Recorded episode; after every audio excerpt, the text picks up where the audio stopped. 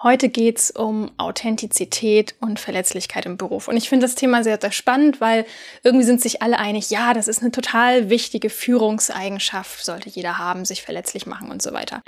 Aber ehrlich gesagt, was heißt das eigentlich in der Praxis?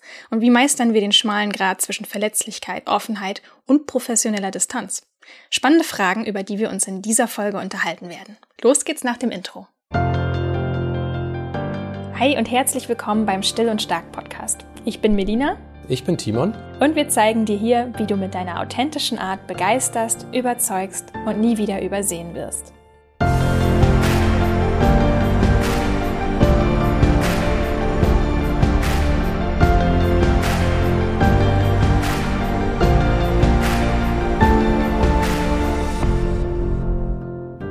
Diese Episode wird durch die Neue Zürcher Zeitung unterstützt. Als introvertierter oder schüchterner Mensch kennt man vorgefasste Meinungen nur zu gut. Aber wie steht es mit der eigenen Meinungsbildung? Der Podcast NZZ Akzent bietet dir diesen Kontrast, weil er neue Blickwinkel liefert und dadurch zum Nachdenken anregt. In rund zehn Minuten täglich bietet NZZ Akzent dir inhaltlich und erzählerisch einen unaufgeregten Umgang mit einem wochenrelevanten Thema. NZZ-Korrespondentinnen und Redakteure erzählen, was sie bewegt und geben Informationen, um Geschehnisse einordnen zu können. Sie liefern Geschichten aus der ganzen Welt inklusive fundierte Analyse. Hör dir einfach zum Test mal eine Episode von NZZ Akzent an. Du wirst sicherlich spannende Denkanstöße für dich entdecken.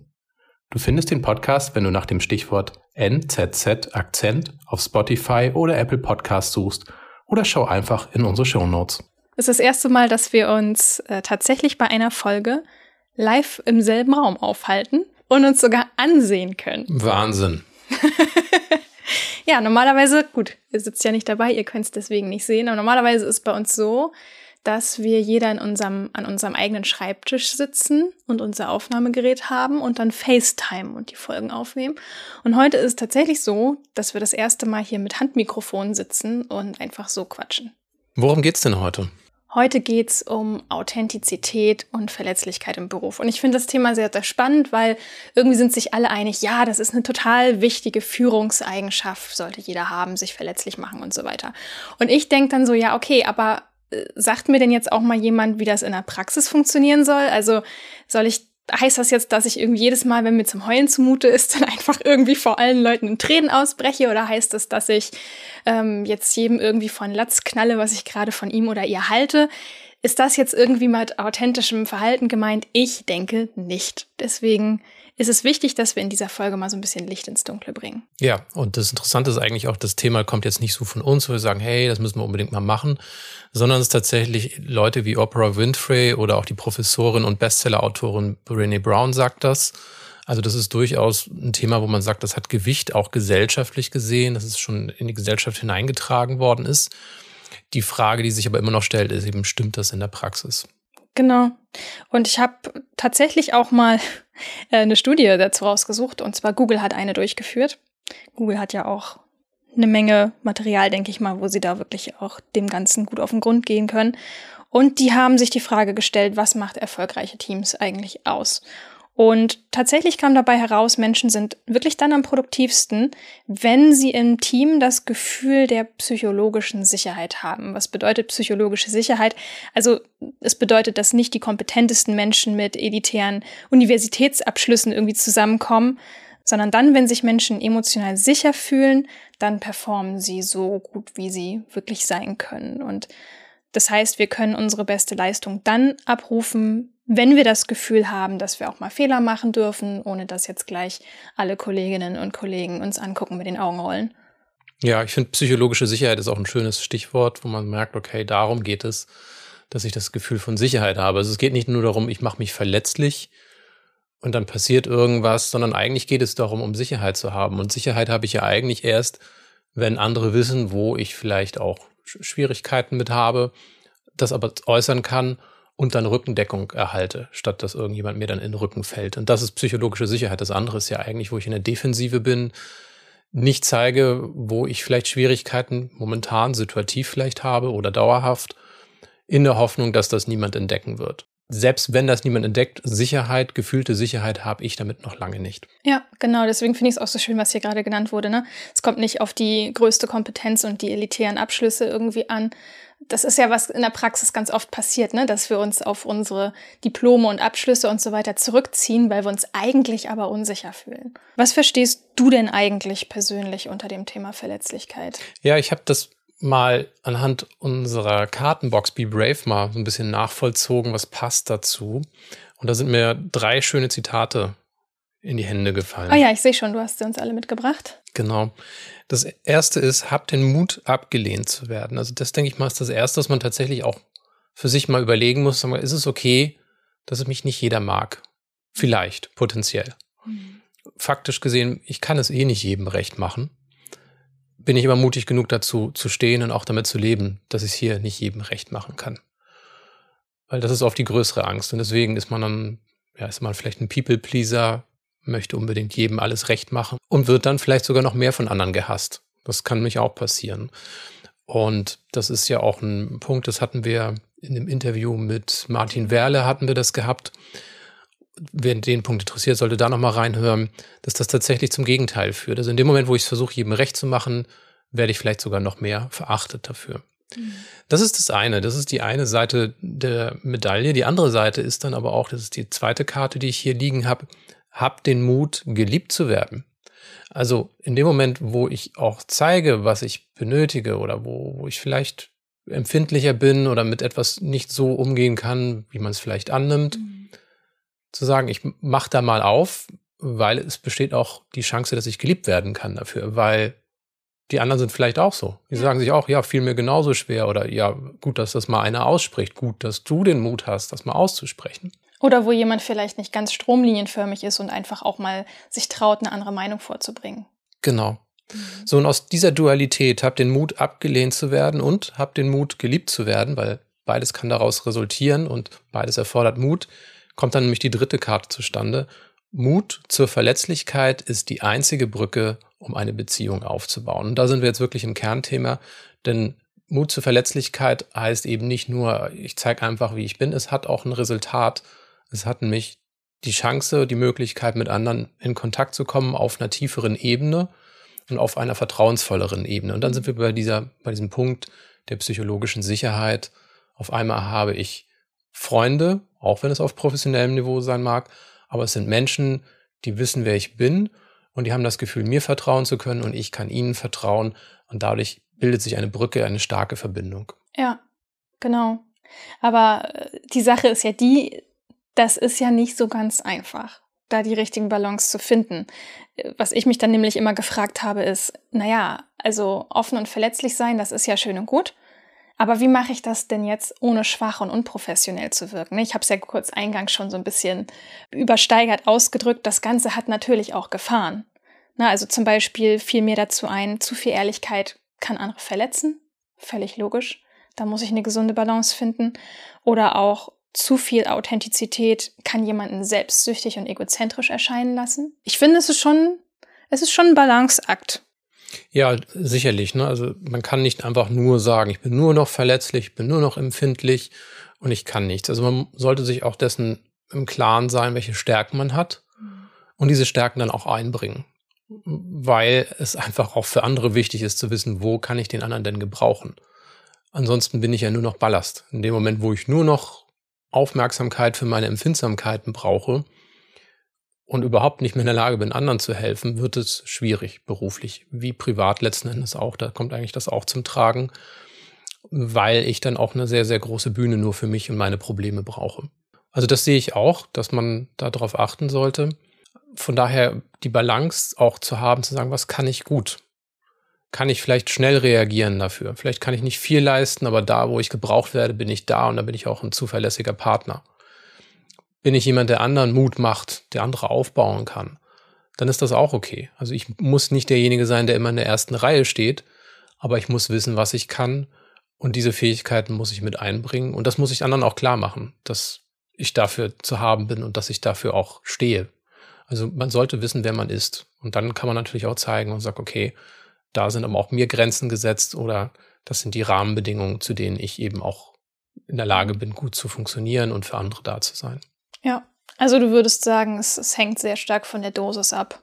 Ja, also wenn ich den ganzen Tag nur jemand bin, der, der ständig in, in sich in seiner eigenen Suppe dreht und, und sich nur darüber mitteilt, was er alles nicht kann, der zeigt ja auch nicht, was er ist. Aber das ist so ein bisschen Marketing in eigener Sache, wo man auch zeigen muss, weißt du was, das kann ich. Ich bin zuverlässig, ich bin, bin kompetent, ich trete sicher auf, aber das heißt nicht, dass ich eine uneinnehmbare Festung bin. Denn interessanterweise ist das auch nicht, was die Leute suchen weil keiner ist eine uneinnehmbare Festung, kein Mensch ist eine Insel, wie das in einem Film zum Ausdruck kam. About a Boy. Genau. Und das ist tatsächlich so ein bisschen auch der Punkt, wo man sagt, okay, so ein bisschen aufmachen muss man, weil die Leute auch nach Menschlichkeit suchen. Wer professionell wie eine Maschine funktioniert, der wird wahrscheinlich wenig Freunde haben, die sich wirklich für ihn einsetzen wollen. Ja, denke ich auch. Brené Brown hattest du ja angangs schon erwähnt. Die hat auch einen ganz tollen Satz dazu geprägt, der eigentlich ganz gut schon auf den Punkt bringt, worum es bei dem Thema Verletzlichkeit wirklich geht. Verletzlichkeit minus Grenzen ist keine Verletzlichkeit. Mhm. Also es ist ganz, ganz wichtig, dass man vernünftige Grenzen im zwischenmenschlichen Miteinander dort einhält. Und ich habe ein ganz cooles Beispiel. Da muss man jetzt vielleicht auch gleich mal beim Hören so ein bisschen schmunzeln. Und zwar, ähm, ja, stell dir mal vor, du bist Arzt oder Ärztin im OP. Ja, und dann wird jemand mit fürchterlichen Schmerzen im Unterleib in die Notaufnahme eingeliefert. Stellt sich heraus, die Person braucht eine Blinddarm-OP. Und jetzt kommst du zu dieser Person und sagst, hey, ich mache diese OP heute das erste Mal, ich bin voll nervös, aber wird bestimmt gut gehen, mach dir keine Gedanken. Wie fühlt man sich da? Also, es ist eine Katastrophe, ja? Also, war die authentisch, die Ärztin oder der Arzt? Ja, auf jeden Fall. Ne, das war natürlich eine authentische Aussage. Aber war das Verhalten professionell? No way.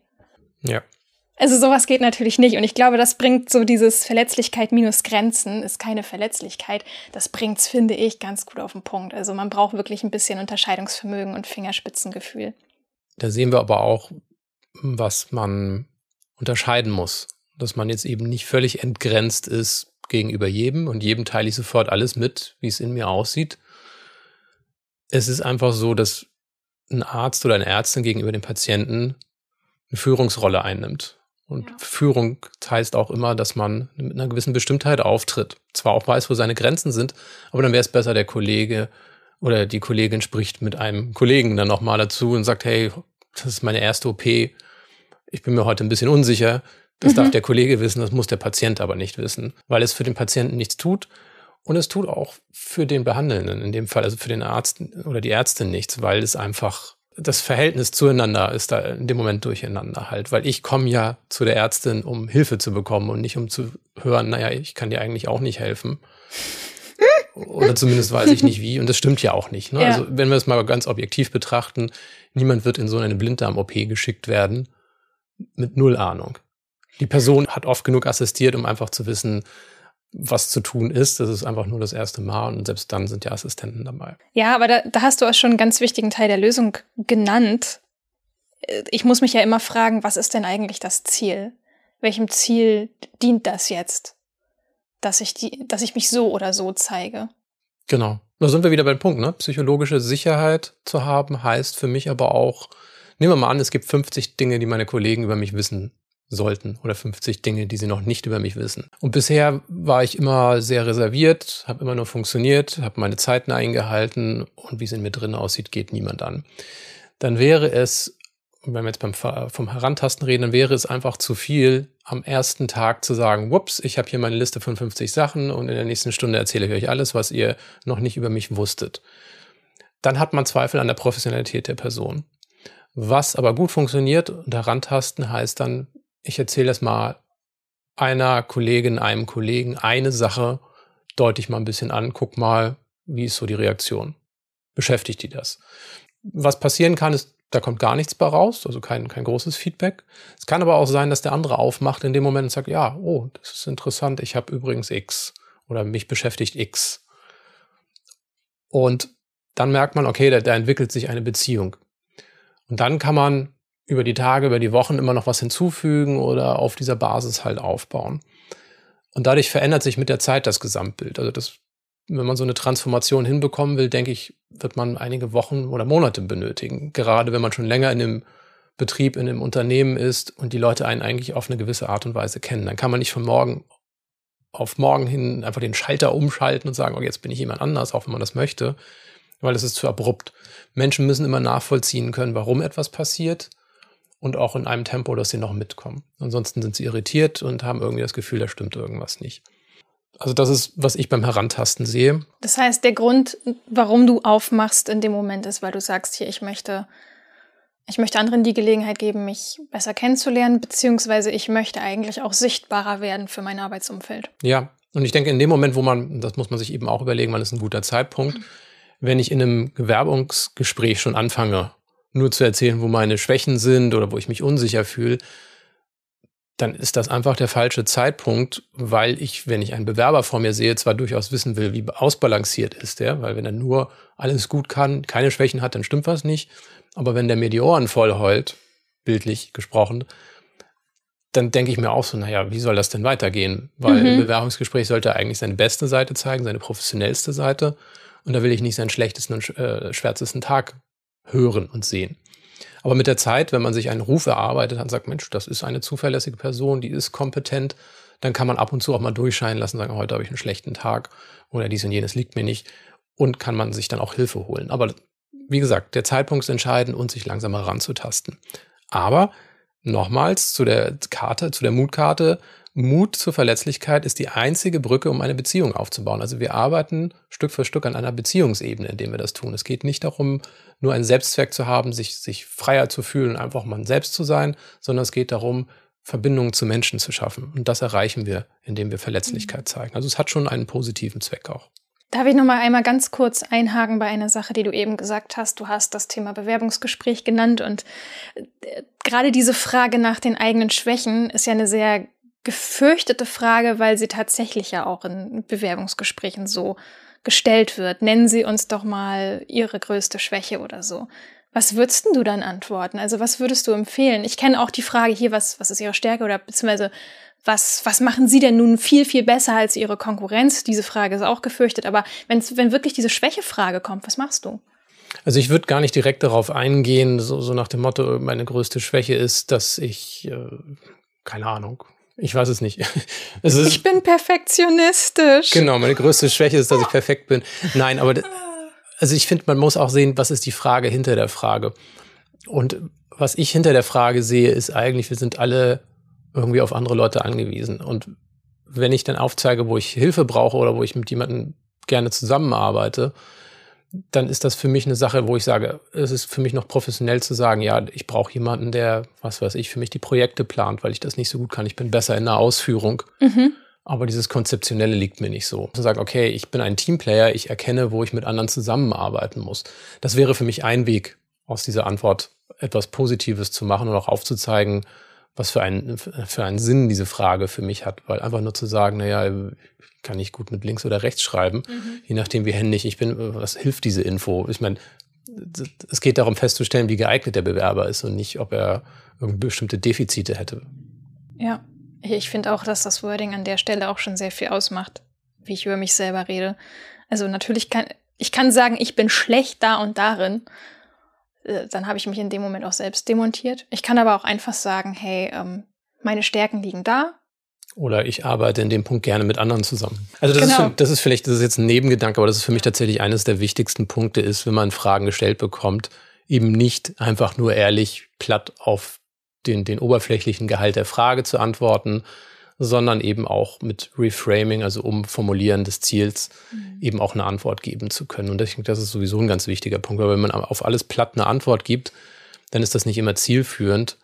Ja, aber wie gesagt, Bewerbungsgespräch finde ich ist eine Sondersituation. Viel wichtiger finde ich eben die Beziehungsebene zu stärken. Und das ist für mich auch ein ganz wichtiger Punkt. Wenn ich merke, das ist nämlich auch vielleicht ein wichtiger Punkt für, für jemanden, der in so einem Gespräch drinsteckt, wenn wir schon bei dem Thema sind, dass man dieses Gespräch nicht nur als etwas sieht, wo man sagt, hoffentlich nehmen die mich, weil ich armes Schwein bin so auf euch angewiesen, sondern zu sagen, ich möchte sehen, ob wir gut zueinander passen. Also mhm. ob die Beziehungsebene stimmt. Mhm.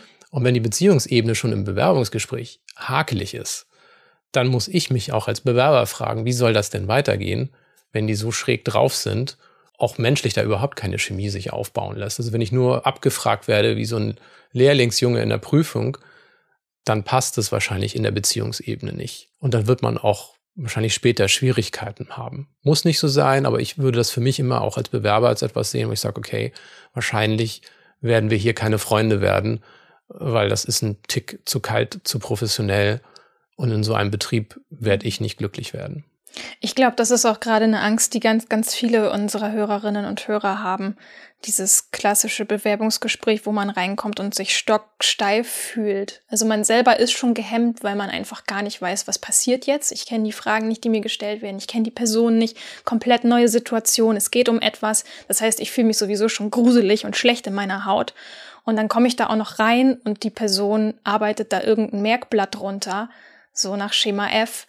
Das ist einfach sehr, sehr anstrengend, glaube ich, gerade für viele Introvertierte und vielleicht auch für, für sehr schüchterne Menschen, dass sie sich dann noch unwohler fühlen und dann sich natürlich auch nicht wie sie selbst verhalten, also natürlich gar nicht authentisch sind.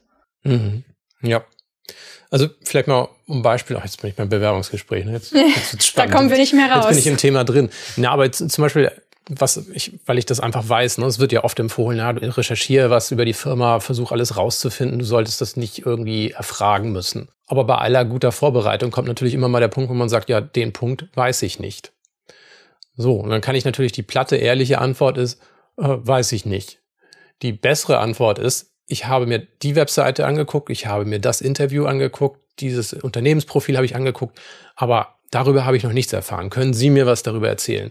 Da zeige ich gleichzeitig Schwäche, wo ich sage, ich weiß etwas nicht, aber ich formuliere es auf eine Art und Weise, dass ich gleichzeitig meine Stärke zum Ausdruck bringe und sage, aber ich habe XYZ schon gemacht. Also ich bin durchaus im Thema, aber da habe ich noch eine Lücke. Also ich brauche hier eigentlich nur eine Ergänzung. Ich fange nicht bei Null an. Und das finde ich eine ganz wichtige Sache in solchen Gesprächen, immer auch aufzuzeigen, wo ist meine Stärke in dem Moment und was habe ich schon gemacht. Und da finde ich, kann man viel bei rausholen und da kann man eben auch Professionalität zeigen und trotzdem eben aber auch eine gewisse Verletzlichkeit zu sagen, okay, ich bin nicht allwissend mhm. und ich habe auch nicht vor, allwissend zu sein. Das merke ich wiederum in der Selbstständigkeit, du hast das auch miterlebt, dass ich in Meetings reingehe, ohne mit einer fetten Präsentation irgendwie reinzugehen. Und ich habe beides gemacht. Also ich habe lange Präsentationen gemacht, wo ich wirklich stundenlang ausgearbeitet, wo man selber fix und fertig ist. Das Problem ist in dem Moment aber auch, dass man sich zu sehr darauf konzentriert, wie präsentiere ich mich, wie komme ich rüber. Es ist sehr, sehr auf das eigene Ego fokussiert, auch wenn man das nicht will, aber das passiert einfach, weil man nur noch so ein Skript abarbeitet, Folie für Folie, was runterarbeiten will. Und das Gleiche passiert ohne Folie eben auch, wenn ich zu vorbereitet in ein Gespräch gehe. Also ich finde es sehr wichtig, dass man sich auch dem, dem Zufall öffnet, der Situation öffnet, sich auf die Situation einstellen kann.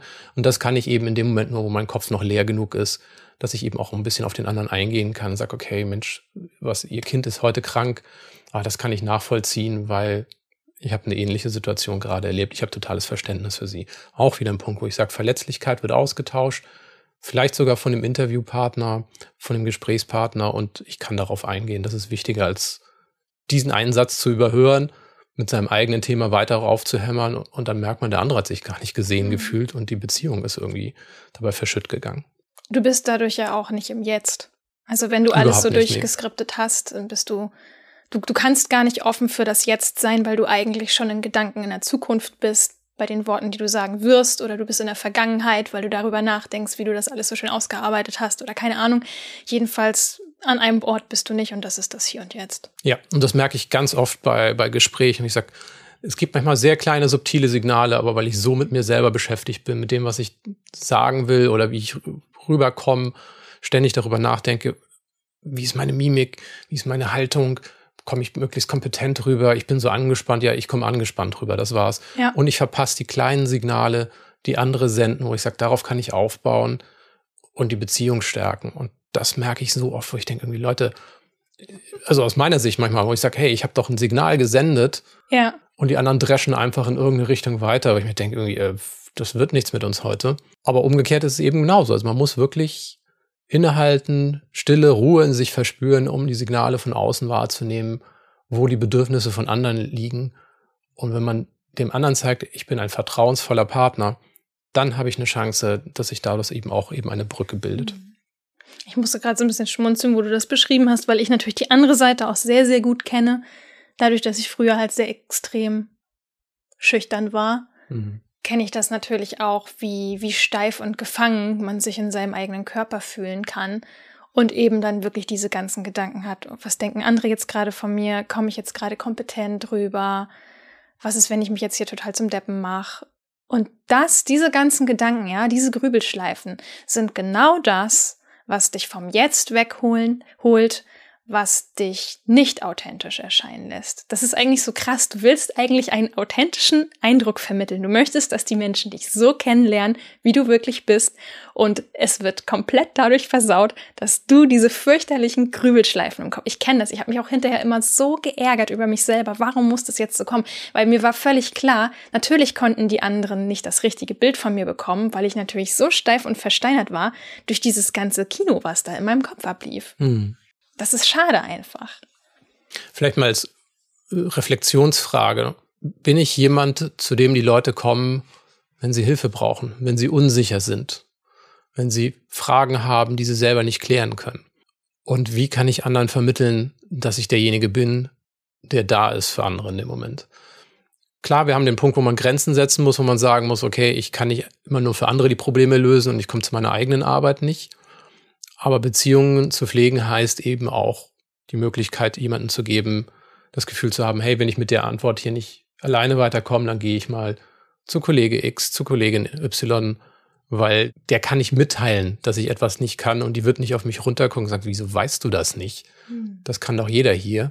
Sondern sagen, ja, ist okay, du weißt es nicht, ich helfe dir jetzt und ich erkläre dir vielleicht sogar, wie du das in Zukunft selber lösen kannst. Also ich stärke sogar noch deine deine Position und helft dir, mehr Sicherheit zu gewinnen. Ja, das ist ein guter Tipp auf jeden Fall. Vielleicht nochmal ganz kurz, um das jetzt zusammenzufassen. Es ist wichtig, finde ich, dass man immer so ein bisschen diese Situation, in der man sich gerade befindet, reflektiert und da vielleicht mal eine Frage zu, ne, um die richtige Dosis zu finden.